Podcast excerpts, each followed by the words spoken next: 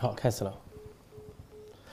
各位观众、听众、网友，大家好，今天是二零二零年一月十九号，啊，星期四，星期四，呃，现在是这个直播时间，直播时间，抱歉哈，每次要给大家放一些这个视频或者图片的时候，就会这个技术故障，这个软件就会出一些技术故障，所以迟了几分钟，非常抱歉。呃，先讲天津，天津正在重复西安的悲剧。天津这个市委书记、政治局委员李鸿忠想在二十大上位，想当政治局常委，他要拼命的争表现。他一要表现给习近平看，希望得到赏识。他以前说的“忠诚不绝对，就是绝对不忠诚”。现在面对习近平的亲临政策，在党内受到批评，但是李鸿忠是习近平的忠实忠犬，是极左路线的推手，说他要表现一把，他要忠于这个亲临政策。而且第二呢，天津靠近北京，冬奥会要开了，他要有个军令状，他要立军令状。要去搞这个清理，现在天津啊，到处是风声鹤唳，到处拉人，莫名其妙的把这些居民啊，还有外地人拉走，有的整个社区整个社区拉走，说天津到处都是拉人的这个巴士，拉人的这个巴士，说大家都觉得很奇怪，说你为什么拉人走？说不能够原地隔离吗？就地隔离不行吗？原地隔离不行吗？你拉走拉人走是什么意思？拉人走难道是集中营吗？是新疆模式吗？说汉族人还不能笑。维吾尔人不能够去笑人家少数民族受的苦难，说人家什么活该什么的。集中营模式，昨天在新疆，明天就到了天津或者西安，说这是集中营模式。集中营模式这个拉人，就跟当年这个纳粹德国拉犹太人拉去集中营一样，说是天津市民现在说大批大批的排在路上，寒风凛冽，大量的巴士拉他们，拉他们不说，现在导致了又出现了没饭吃的问题，条件简陋的问题，本地人被拉到一些隔离区。不知道莫名其妙的拉到一些隔离区，不是对病毒清零，也不是对什么其他清零，就是对人口进行清零，搞所谓动态清零。那么现在外地人呢？结果外地打工的人回到自己的住处，发现进不去了，封锁了。本来只有简陋的住处，比如说那个西青区，回不去，没饭吃，啊，钱也拿不出来，啊，没饭吃，所以人们就聚集起来抗议了，聚集起来抗议。那么有个小伙子就上车顶发表演讲，就说我们外地人回去有家回不了。有住处回回不了，我们得吃饭了，我们到哪里去吃饭？演讲下面群众呢是欢呼啊鼓掌，结果警察来了，警察大概是把这个演讲的青年带走，就看到这个中国人要团结起来，要集体奋斗。如果是孤胆，很钦佩这位青年啊，孤胆英雄，但仅仅是孤胆英雄，如果得不到大家的保护的话，那么他出头就是自己倒霉，牺牲自己。所以他演讲了，大家掌声，警察来了，大家却没办法，大家只能喊放人放人，没有别的办法。就眼睁睁地看着警察把一位孤胆英雄给带走了，大家看看这个场面，看看这个场面啊！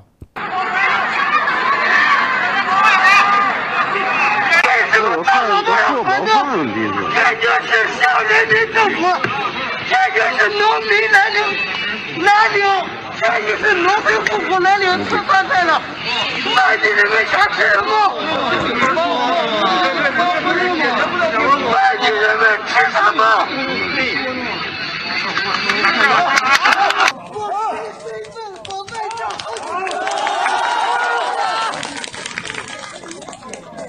我就要吃饱饭。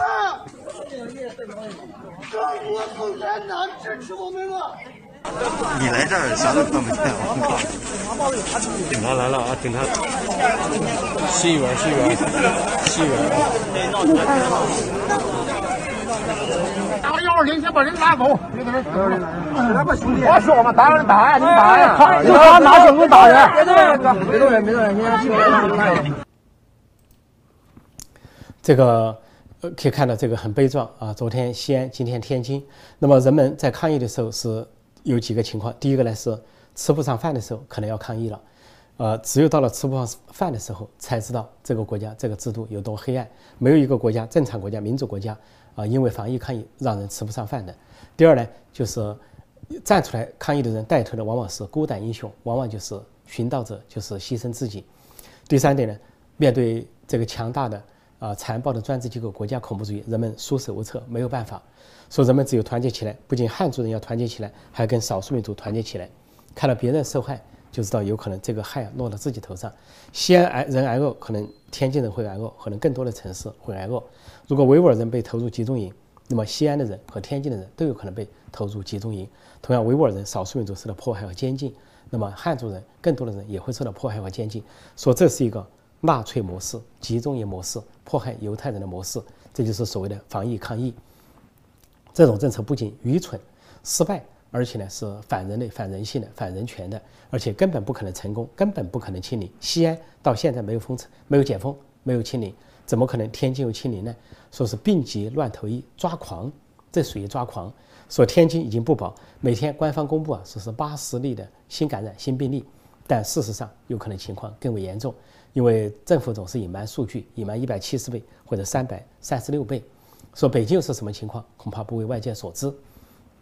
北京冬奥会就是这样的情况下强行登场、强行上场，人权迫害的压力啊，彭帅、张高丽的丑闻，加上逼近北京的这个疫情瘟疫，就是这个北京冬奥会开幕前的气氛。另一方面，在国际上，呃，首先，呃，美国有说三加二航空母舰战斗群抵达中国近海，啊，分别分头抵达了南海、啊东海和太西太平洋，这个出现了一个蔚为壮观的一个景象。呃，美国的卡尔文森号从马六甲海峡开进南海，在南海一带呢巡夜，并且跟另一艘呢这个两栖攻击舰啊埃克森号在那进行军演。另外，美国从本土。开了一个航空母舰战斗群呢，叫做林肯号航空母舰战斗群，已经到达西太平洋。另外，在日本驻扎的，呃，驻扎的里根号航空母舰战斗群也在当地巡夜。另外，还有一艘两栖攻击舰叫美利坚号。那么，为什么说叫三加二航空母舰战斗群呢？因为卡尔文森号、里根号和林肯号都是航都是尼米兹级的航呃那个航空母舰战斗群啊，上面的都部署有 F 三五 B 先进战机。那么，另外呢，有两艘是准航母，称为。一个就是美利坚号两栖攻击舰，还有一个就是啊埃克森号两栖攻击舰。那么上面都搭载有 F 三五 C 啊先进战斗机。那么这个《环球时报》就哀叹，说是美国的三加二五五个航母战斗群抵达中国近海，说如果是打起一场战争的话，比如中型、小型战役，胜败已经决定，就暗示啊中方必败，美军必胜。为什么会航母战斗群这个时候到达中国远海呢？那么。有人说是去对付北朝鲜，说北朝鲜最近连续四次搞导弹道导弹试射，违背了联合国的决议或者是制裁。事实上，我认为美国这次看得很清楚，不是北朝鲜在搞，是中共在背后搞，不是平壤是北京，不是金正是习近平，因为北朝鲜根本不具备能力搞什么高超音速导弹。居然说这次发射中有高超音速导弹，一定是中国呢想这个转移目标，想让北朝鲜帮他闹一闹，自己悄悄给他进贡。让他演演戏来这个解脱中国的困境，解脱中国的困境呢？这个让美国注意力转向北朝鲜。实际上，美国看得很准，根本就不理睬北朝鲜，不理睬金正恩，也不理睬平壤，甚至呢，通过联合国要给他援助疫苗，要援助其他事情，说直奔中国而去。冤有头债有主，直奔这个啊小流氓背后的大流氓背后的黑老大。所以，我认为美国这次啊，针对是中共的动作。另外呢，这个趁冬奥会之际啊。这个美国也不得不防，万一中共趁冬奥会开，或者俄罗斯跟乌克兰去发生战争，中共突然对台湾进攻怎么办？说美国不得不防，美国就派出了五艘啊，三艘正规的航空母舰战斗群，两艘是准航母战斗群，到达这个南海、东海和台海这一带，相对三面呃包抄这个中共，让中国呢不能够有所蠢动。啊，这是呃美国的战略目标，倒不存在国内这些有些。左派或者是小粉红以为美国要进攻中国了，那倒谈不上。美国是一个民主国家，从来不会主动进攻任何国家。好，这是美国这方面情况。另外，在俄罗斯方面，这个普京和俄罗斯似乎抓狂啊，要去，呃，这个大把这个在讲俄罗斯之前，把美国航空母舰战斗群的情况给大家稍微看一下。这是美国的，应该是呃，可能是卡尔文森号航空母舰啊，在开进南海。另外呢？是三艘航空母舰战斗群，加上，呃，两艘呢，呃，两栖攻击舰的准航母战斗群汇集在，啊，近中国近海这一带。接下来是这个普京抓狂，要去搞乌克兰，搞乌克兰。这个先是威胁到，先是说，先是成兵九万，大军成兵俄罗斯乌克兰边境。第二个动作呢，大量的坦克、重型武器堆积在那里。再一个动作，今天又做出了另外一个动作，就是突然从这个乌克兰撤走俄罗斯的外交人员，说从这个乌克兰的首都啊啊基辅撤走了这个外交官的这些家属和子女。另外呢，从乌克兰西部的领事馆也撤走了啊大量的外交人员。说这个姿态给人的感觉呢，说严重一点，说是开战的准备，先撤走外交人员；说的重一点，说是耍诈、耍假动作，威胁西方。啊，再说的远一点，就是演双簧，就是啊，可能是北京要搞冬奥会，要求北朝鲜和俄罗斯配合他一下，各自搞一些动作来吸引美国和西方，让北京和中共能够脱困。然后呢，当中共这个不管是俄罗斯还是北朝鲜不会白干，一定是要大量的索取金钱。说中共呢，习近平可能大出血，大量的这个金钱进贡给北朝鲜，进贡给俄罗斯，然后让他去搞动作，这是可能性。但是俄罗斯和普京，也可能有单独的动作，因为他刚刚在哈萨克斯坦得手，得手之后呢，对中国并不利。他是俄罗斯介入哈萨克的内争、高层斗争，前总统啊纳扎尔巴耶夫那方失败了啊，马西洛夫情报部长前总理被逮捕了，那么新总统托卡耶夫这方胜利了，在俄罗斯的加持下，这个可以看出啊，中共吃亏。今天呢，托卡耶夫在哈萨克斯坦宣布要。重新清点港口，特别是中国货的港口，说跟中国货的交易啊吃了大亏，说计算方式啊有利于中方，说呃哈萨克斯坦亏损了数十亿美元每一次，那么要重新清算，这是对中方不利的，就说明俄罗斯在哈萨克斯坦得手，就中方中共啊在哈萨克斯坦失守，所以从这点可以推理来看，这个乌克兰也可能是普京的单独的动作。普京的动作什么意思呢？他的动作意思就是这个恶汉求婚。啊，你要不跟我结婚，我就要么就去死，要么就跟我结婚。这个乌克兰是从前苏联分裂出来，在前苏联之前，乌克兰啊很长时间独立国家，后来跟俄罗斯在一起，后来跟前苏联，后来又是独立国家。乌克兰是前苏联加盟共和国最大的一块，人口四千三百万，呃，国土面积相当辽阔，啊，其中有八百万是俄罗斯人，所以他就利用这个俄罗斯这个人口啊，在东部制造战乱，那么这个在那里搞军演。搞重型装备去威胁乌克兰，那么西方的分析啊，认为这个普京是有可能动真，动真他想把乌克兰拿进来，完成他的所谓啊帝国梦，所谓沙俄梦，新的沙俄梦。呃，另外呢，他这个还有一个意图啊，这个普京的意图是说，呃，普京还有一个意图啊，就是为他的连任，因为普京呢执政，他有个豪言，说是执政二十年让俄罗斯崛起兴盛，结果他执政二十年，俄罗斯是经济衰败，国力下滑。现在总产值啊，就相当于中国东部的一个省。说他呢，为了继续的连任，他就把他当成一个暂时的总统，制造危机，通过制造危机、民族主义硬汉来表演，让自己啊继续执政。说这不排除他这个目标。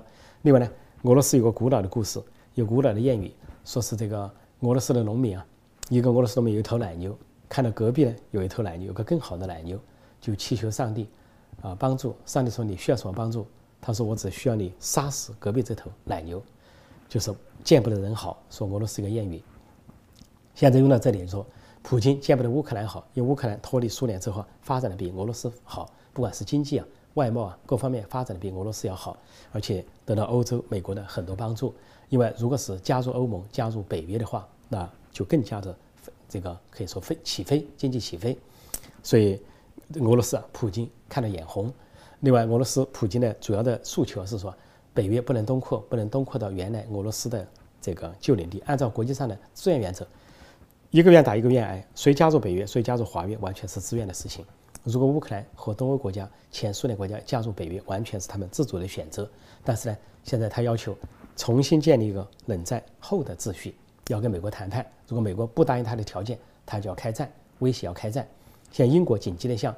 啊，乌克兰征调了这个反装甲设备，反装甲设备啊，帮助这个乌克兰抵御俄罗斯的入侵。美国也紧急拨了两价值两亿美元的啊军事装备啊，去帮助乌克兰。然后，美国这个布林肯国务卿紧急飞到啊乌克兰首都基辅，跟乌克兰的领导人泽连斯基总统和他们会谈，就说如果是俄罗斯进攻乌克兰，美国将提供什么样的帮助。然后，美国总统拜登说，如果这个俄罗斯进攻乌克兰的话。美国会做出强有力的反应，他没说是什么反应。那么经济制裁肯定是前所未有的。那么至于是否要卷入战争，是否有战争的这个动作，那么这个是需要慎重的决策。啊，总之呢，现在看到了几大危机都在发生。刚刚是哈萨克斯坦，现在就是乌克兰。普京是要按广东话讲，到处搞搞震，到处搞搞震。这个中共呢，是否在从中渔利？啊，或者说普京在从中渔利，看到中美关系紧张，想捞一把，这些都有可能。说这些危机在逼近，北京冬奥会就在这样的情况下将要登场，看看如何登场。好，我暂时讲到这里，现在跟大家在线互动，接受大家的提问。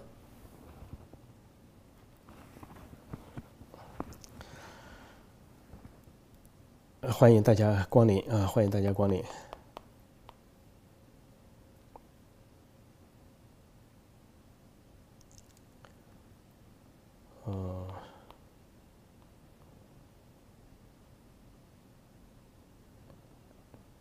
这里有人说上班时偷听破空老师精彩讲解哦，感谢感谢哈！上班时偷听那叫摸鱼呀，那叫摸鱼。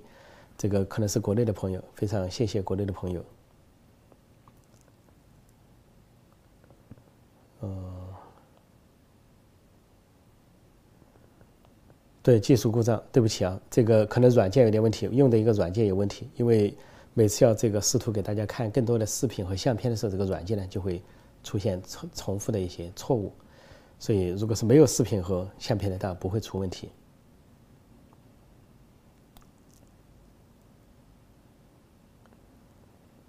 这说能不能请稍微懂 IT 的人？经常天天天技术故障太影响观感，是抱歉啊，抱歉。要么就不要搞这个视频和相片了，也许会好一点。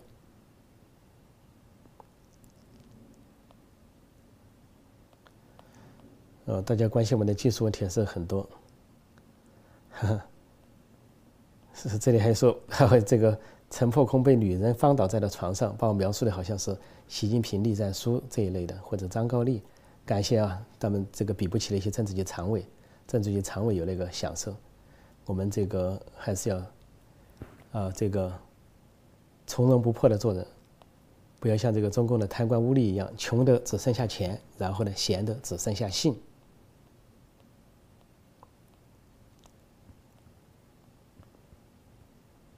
这里有人说天津起义了，北京还会远吗？对，北京也有事啊，那就不简单了。北京人相对出来还比较齐心。一九八九年有壮观的表现，中共邓小平和李鹏尽管调集了二三十万的正规军啊，大量的坦克、装甲车，但是北京人民都进行了殊死抵抗，一天一夜持续的抵抗，在枪林弹雨之中啊，用石块、用汽油弹、燃烧弹跟他们的还击，说北京人在历史上有精彩的表现。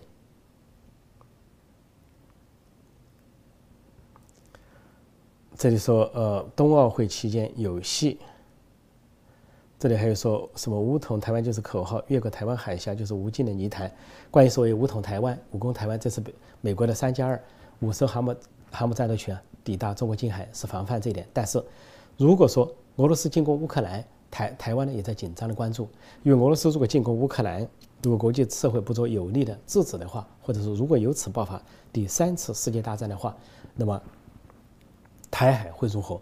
两岸都会关注，整个世界的格局都会变化。所以现在看上去呢，呃，这个俄罗斯的外交部长拉夫罗夫在回答记者的时候说不会跟中国联盟，说即便现在有俄罗斯跟乌克兰的冲突，有跟美国和欧洲的谈判，说跟中共也无关。说如果打响第三次世界大战，那中俄会不会成为邪恶轴心很难说，但是呢也很难，恐怕都要利用一方去这个所谓的背靠背。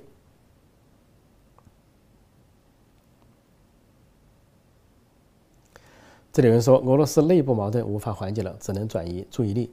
说普京就是这么一个疯子，就这么一个科格勃的头目，啊，他就是想去显示肌肉。他在俄罗斯这个国这个民族啊，有一个问题，就是老是民族主义情绪很高涨。说为什么俄罗斯的国土那么辽阔呢？他现在接近于两个中国那么大，而且以前前苏联就更大了。他在历史上有扩张的习惯，呃，这个什么沙俄也好，是什么叶卡特琳娜二世也好。还是后来这个苏联，苏联就把周边十四个国家绑架进来，甚至当时这个苏联的外交部长莫洛托夫对着波罗的海三国咆哮，就是啊拉脱维亚、爱沙尼亚和立陶宛咆哮。一九四零年的时候说，要么你们被德国坦克所碾碎，要么就加入苏联。咆哮就是强迫人家加入苏联。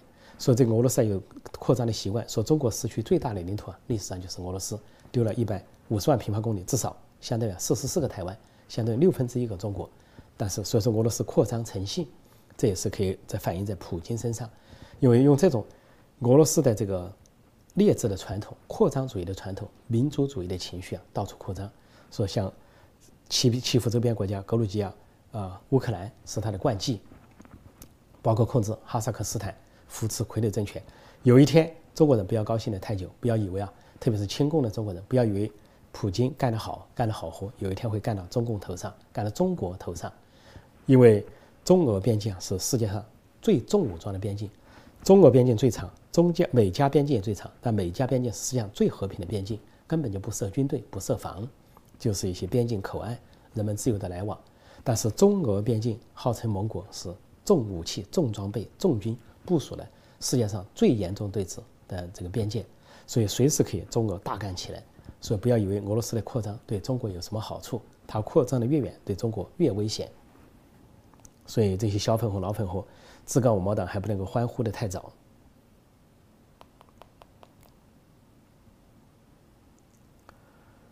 这里说中国也扩张到不丹，中国没有扩张到不丹，中国最多扩张到了西藏，因为在一九一一年辛亥革命之后啊，啊一九一二年呢，中华民国政府呢正式成立，当时第一任总统是袁世凯大总统，袁世凯就发电报给这个尼泊尔政府和西藏政府啊，希望他们加入，说是啊中国这个圈子叫做实现五族共和，受到了尼这个尼泊尼泊尔政府和西藏政府的一直的婉拒，也就是说在那个时候。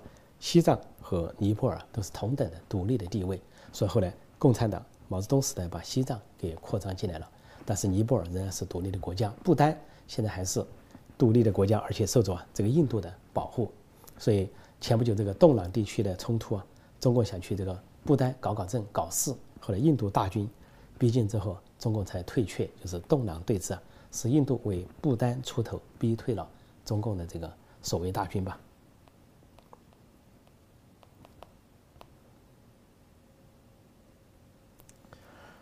这里有人说，呃，几百万印度军队磨刀霍霍，中共胆敢扩张到不丹，印度都打算入侵中国了。没错，印度军队到达洞朗地区，中共军队啊就做鸟兽，不能说做鸟兽散，就撤退了，就知趣的撤退了，对峙了半天，最后撤退了。所以说，俄罗斯会不会吞并外蒙古？其实，外蒙古也就是蒙古啊，一直就是俄罗斯的跟中国之间的屏障，但是倒向苏联，以前倒向苏联，现在相对倒向俄罗斯。就算是中立的话，蒙古已经实现了民主化。民主化之后啊，在意识形态上，倒是更倾向于西方，更愿意跟美国、日本结盟。所以这个蒙古呢，是跟中国之间绝对是不友好的，但相对于跟俄罗斯之间还友好一些。一方面历史上有传统的呃关系，传统的友邦；另外呢，这个蒙古是民主体，而中国呢是独裁，俄罗斯半民主体半独裁，所以蒙古这个价值取向可以说很分明。另外，习近平。二零二零年搞几种路线迫害蒙古人，迫害内蒙古人，取消内蒙古语言的教学，强行推汉语，让蒙古那边非常不高兴，说蒙古那边很多民众抗议示威，抗议中共的种族灭绝政策，文化灭绝是另一种种族灭绝，从语言灭绝到文化灭绝到种族灭绝。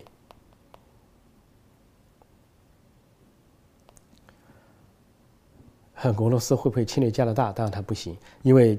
加拿大跟美国几乎就是一体，他敢入侵加拿大的话，肯定被受到美国的痛揍。俄罗斯这个国家也是这样，就是都不怕，什么都不怕，他就怕美国，他也不但怕传欧洲传统的大国，包括英国、法国、德国这些国家，他是害怕的。他要去霸凌的，就是一些弱小国家。元朝不是中国，当然元朝不是中国，元朝中国灭亡了，中国亡国了，被蒙古人所灭亡。蒙古人灭亡了四十四个国家，包括俄罗斯和中国都被他灭亡了。所以说，北京人的思想觉悟在全国是排前几名的，没错。北京人的勇敢精神也是排前几名的。要惹毛了北京人啊，北京人是敢反的。所以，一九八九年，北北京人就展现了那个波澜壮阔的一页。这里说，习近平为什么不向普京输出共产主义？本来共产主义就是俄罗斯输进来的，怎么可能就倒输呢？俄罗斯都放弃了。你怎么可能再跟人家输入呢？人家认为是毒素。俄罗斯否定了列宁，否定了斯大林，否定了共产主义。尽管普京，呃，半独裁半民主，他还要借助于选票，他还要搞一点新闻自由，啊，另外呢，他要对这个过去的大清洗时代深恶痛绝。他主要是一个私心在作祟，他的私心呢，就是想长期执政。所以有些邻国的人不自觉也想学普京长期执政。这里人说，普京三胖包子，新的邪恶族新三巨头有可能，但是北朝鲜肯定不愿意加入。北朝鲜也很聪明，要真有世界大战有势力范围啊，北朝鲜赶紧要么宣布保持中立，要么就投向韩国和美国这一方，他才不愿意做炮灰。所以呢，不见得能形成，而中俄之间最多互相利用一下，利用的差不多了，也就是一触即散，不会有诚心实意的联盟。这次哈萨克斯坦的较量已经看出来了，俄罗斯赢了，中共败了，所以说，呃，习近平只能通过口信说支持评论，但是他为什么不通过书信呢？他怕留下一些东西啊，对自己不利。啊，另外呢，不管是习近平的表态，还是中国外交部发言人的表态，说支持哈萨克政府和镇压民众，但是呢，并没有说支持俄罗斯进去镇压，所以对俄罗斯只字不提。因为那是外部势力的干预，他也不好说不出口。这里说破空老师，高校会对学生有进一步的思想管控吗？这个据我所了解啊，习近平周边围绕着一批极左的一些学者啊，极左的一些所谓的专家御用学者，他们有一个思维就是说，既然你是独裁了，既然你集权了，既然你专制了，你再多一点，人们也会接受。说他们为什么在习近平时代不断的推出各种东西来压迫人民呢？一会儿是要啊党领导一起学习什么这个精神那个精神，一会儿是要取消小学英语，推广习思想。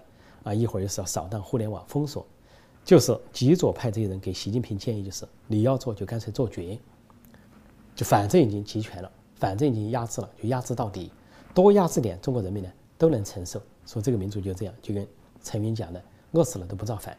说他们把中国人呢是欺负到家了，认为中国人怎么压都不会造反。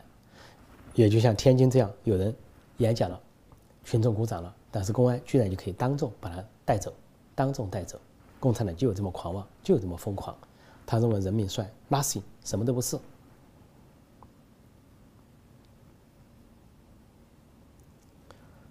嗯，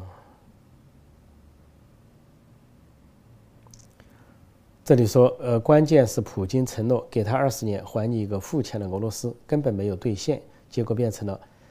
给俄罗斯二十年，还你一个富强的普京，老百姓怒不可。没错，普京的家族很暴富。像国际媒体记载了，说其实俄罗斯这个发展呢，在叶利钦的后期就奠定了非常好的发展基础。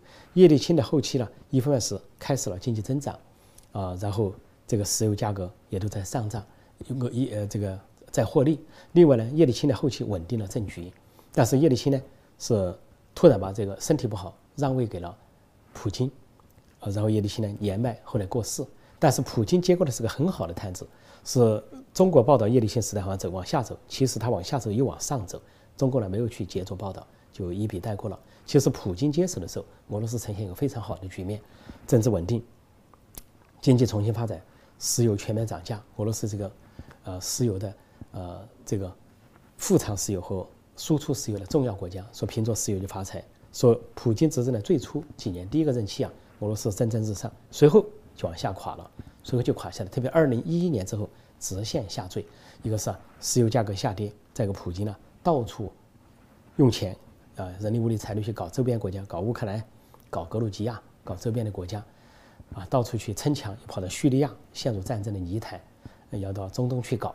说最后呢，把俄罗斯的国力啊越搞越衰败，他自己倒是越搞越强。因为俄罗斯民族这个情节就是，呃，彼得大帝的情节。呃，沙皇的情节，啊，或者是扩张主义的情节，恨不得全世界都是他的，覆盖完，中国差点就变成他的了。中华苏维埃共和国准备好了，毛泽东在江西的口号，保卫苏联而不是保卫中国。说陈独秀批评他们，陈独秀还有民族主义的气概，批评他们，结果被毛泽东和中共宣布开除出党，说他是托派，就因为陈独秀不赞成所谓保卫苏联的口号，应该说保卫中国，因为那个时候呢，中国既面临啊，日本的入侵虽然还没全面入侵，占领了东北，又面临了俄罗斯的挤压。说陈独秀呢就提出要保卫中国，结果毛泽东他们就提出保卫苏联，不要国界，无产阶级没有国界，要准备并入苏联，但被国民政府所粉碎。当时蒋介石的国民政府一再的围围剿，才使他们的图谋未能实现。如果说共产党当时就迅速发展，由江西而北迅速连接了苏联，那就是苏联的一部分了。第十六个加盟共和国。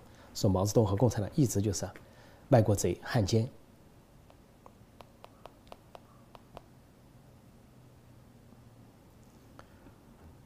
这个至于有人提到二十大哈，我一般在早上的节目《陈鹏公中的天下》，美东时间早上，中国台时间晚上啊，在节目中会谈到。所以今天呢，我们还是看看有关相关的话题哈，相关的大家的提问。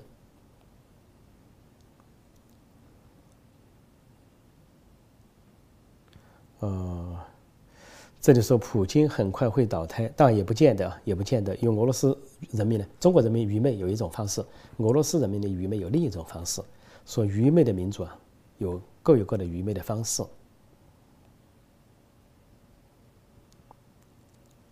这里说俄国告诫中国不要美化列宁，中共国简直是笑话。没错，这个习习近平去访问俄罗斯啊，是出了个闹了个大笑话，因为俄罗斯都翻过去了共产党那一页。人家问他读过什么书啊，或者是喜欢什么书啊？他除了列举一点，假装列举一点俄罗斯过去的文学名著之外，他列举苏联时代什么书，什么叫做什么高尔基写的书啊，呃，什么在人间，或者是什么说说亚与苏拉的故事啊，这些红色苏联，搞得当时的俄罗斯人非常的皱眉头，啊，面面相觑，觉得这个人怎么这么的不合时宜？那个都是对苏联所翻过去的一页，就好像有人跑到这个啊台湾去。台一台湾已经民主化了，问你读过什么书啊？我读过你们这个，啊，这个台湾跟蒋介石时代有关的书，或者说跟共产党之间打仗的书，那台湾人会觉得对台湾已经太不了解了。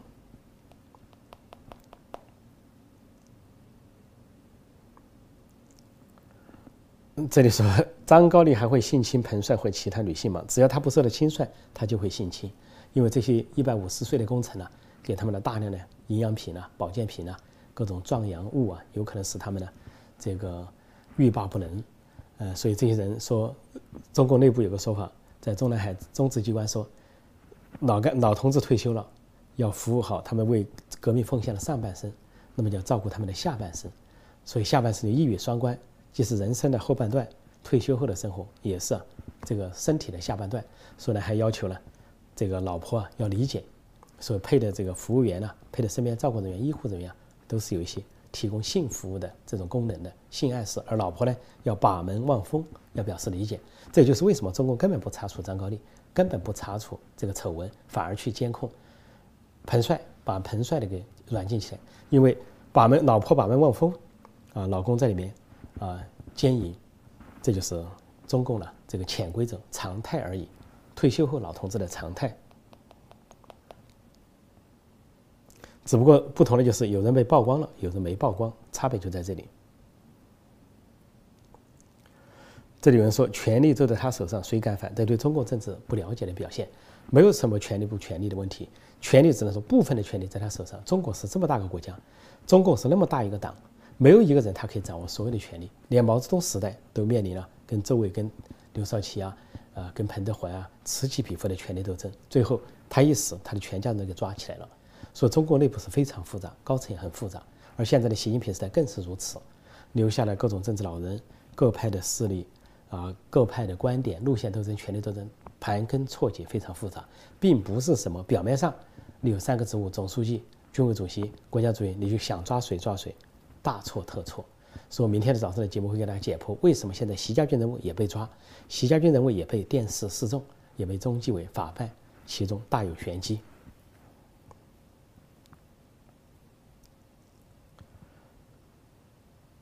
呃，我看还有什么？中共在国际上没朋友，当然没朋友。这个毛泽东说我们的朋友遍天下，都是说反话，就是遍天下的没朋友的意思。拿钱买过去支援亚非拉，中国人民勒紧勒紧腰带啊，饿死去支援亚非拉。现在中共是到处进贡，给尤其是北朝鲜进贡，一天不进贡，北朝鲜都要跟你没完，闹得没完。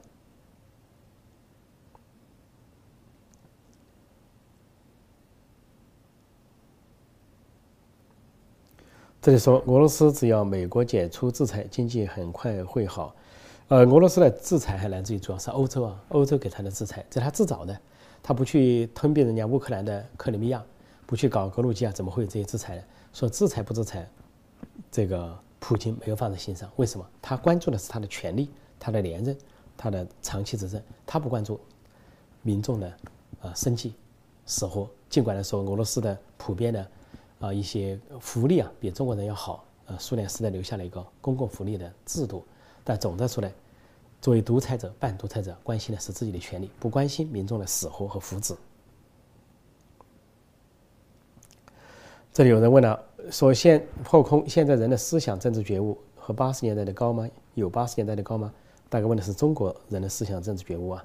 那当然，八十年代是最最好的、最开放的时代，最相对比较正常的时代。有一个电影叫《阳光灿烂的日子》，姜文的电影，这个电影的名字啊，就说明了那个时代。现在的这个中共啊，这个中国啊，这个什么零零后啊、九零后啊等等，已经是被啊彻底洗脑的这么一两代非常悲剧的时代。这是一个按照俄罗斯以前的诗人呢莱蒙托夫的一首诗，叫做《沉思》里面一句话，说就好像繁花卷的，就好像树树木间的果子啊，还没有盛开就已经枯萎。他说：“我悲哀的注视着这一代，在你们的面前，啊。”不是失败就是死亡，大概这个意思哈。大家可以去看看这个莱蒙托夫的诗，他就讲的是大概现在的对应中国现在的新的一代，恐怕是比较符合的。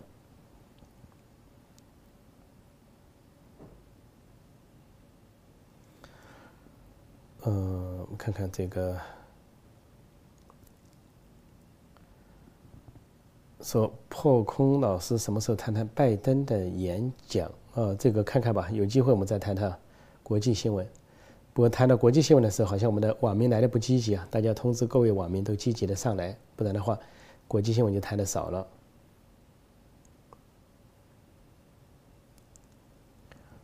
这里有人说这个中国人侵略西藏，至今不断蚕食不丹领土。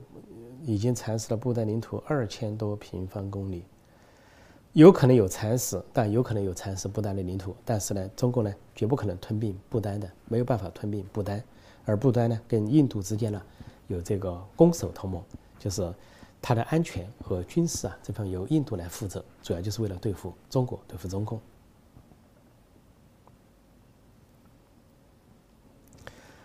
这里有人说什么外蒙古早就没有蒙古文，不知道是什么意思啊？怎么可能呢？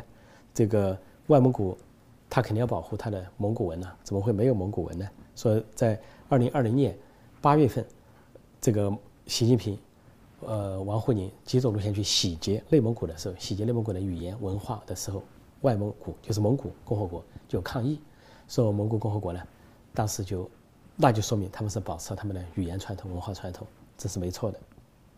他们绝对不能像共产党国家那样灭绝思想。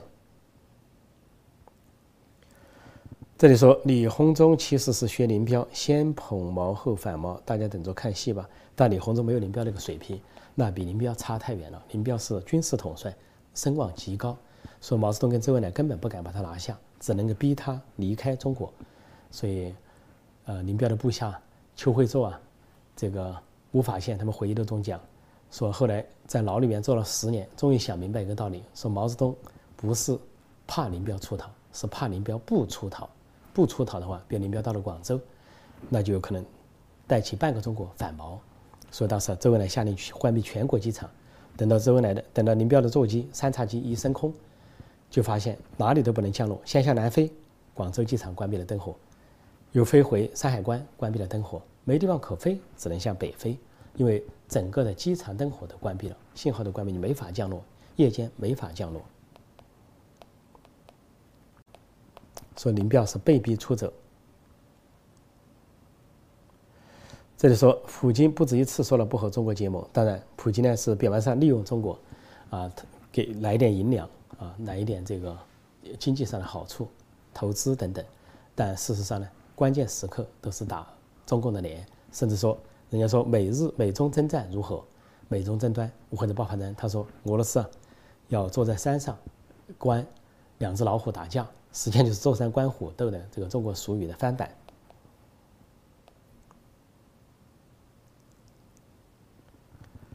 中乌是盟友，中国保护乌克兰用核弹是签了字的文件，中共拿到乌克兰技术，啊，这个有误啊，这个有误，这个这这个说法有失误。因为乌克兰是这样，乌克兰在独立的时候啊，这个本来前苏联的一些核武器啊是放在乌克兰境内，有很多的基地。那乌克兰当时呢要成为无核国家，当时美国和欧洲做了一个承诺，说如果乌克兰放弃核武器啊，销毁核武器啊，美国和欧洲愿意充当它的核保护伞。所以乌克兰实际上在独立之后就销毁了核武器，或者转移了核武器，或者把核武器交还给了俄罗斯，不要。说乌克兰实际上是个无核国家，现在，所以现在乌克兰。在俄罗斯前些年，普京入侵了乌克兰，吞并了克里米亚，啊，在东部搞事的时候，乌克兰就抱怨，抱怨美国和西方没有给乌克兰提供足够的保护，所以这回如果俄罗斯再去搞乌克兰的话，恐怕这个事情就不简单了。另外呢，我倒是觉得，我个人觉得，乌克兰呢，如果是俄罗斯大军入侵乌克兰的话，乌克兰不能够啊，只是在本土作战或者固守，乌克兰应该把自己精锐部队集中起来，直攻莫斯科，就说来个围魏救赵，你攻你的，我攻我的。直取莫斯科，甚至呢直取普京，普京的头颅。所以乌克兰也不是一个小国，也将近五千万人口，所以乌克兰完全可以大有作为。另外，它的中西部还可以打游击。实际上，乌克兰在二战的时候跟纳粹德国的较量之中，乌克兰是一个重要的军事基地，给纳粹德国军队啊以重创是乌克兰。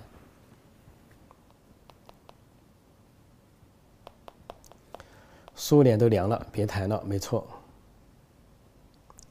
这里说俄罗斯为什么没人反普京？俄罗斯没男儿吗？当然有人反普京。一个纳瓦，呃，这个叫做什么纳瓦尼纳什么纳瓦尼尼尼瓦吧？这个有一个人叫这个反普京的英雄啊，现在是坐牢，他被普京下毒，到了国外，他又自己回去，回去呢，后来普京当局抓捕，现在呢判刑几年坐牢。反普京的人代代层出不穷，啊，有记者，有议员，有以前的副总理，有。民间的社会人士说，俄罗斯的社会反普京的人大有人在，只不过呢，俄罗斯这个民族啊，就沉浸在那种所谓啊大地啊这个这个大国扩张主义帝国这种情节之中不能自拔，所以真正争取民主和宪政的人士呢，啊得到民间的支持不那么足够，所以使普京能够继续的横行。普京也知道这一套能够行得通，所以继续搞。搞了这个格鲁吉亚，搞乌克兰，搞了乌克兰的克里米亚，还要搞乌克兰的东部。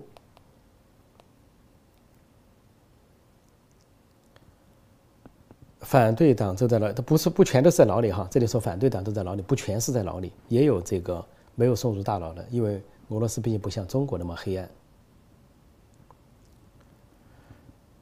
这里说韩战的主力都是林彪的军队，没错，但是呢，林彪不去，他知道那是错误的战争。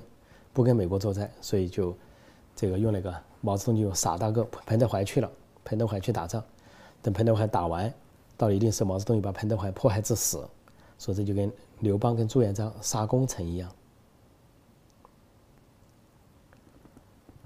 呃，林彪有头脑，势力很大，林彪的人都很忠于他。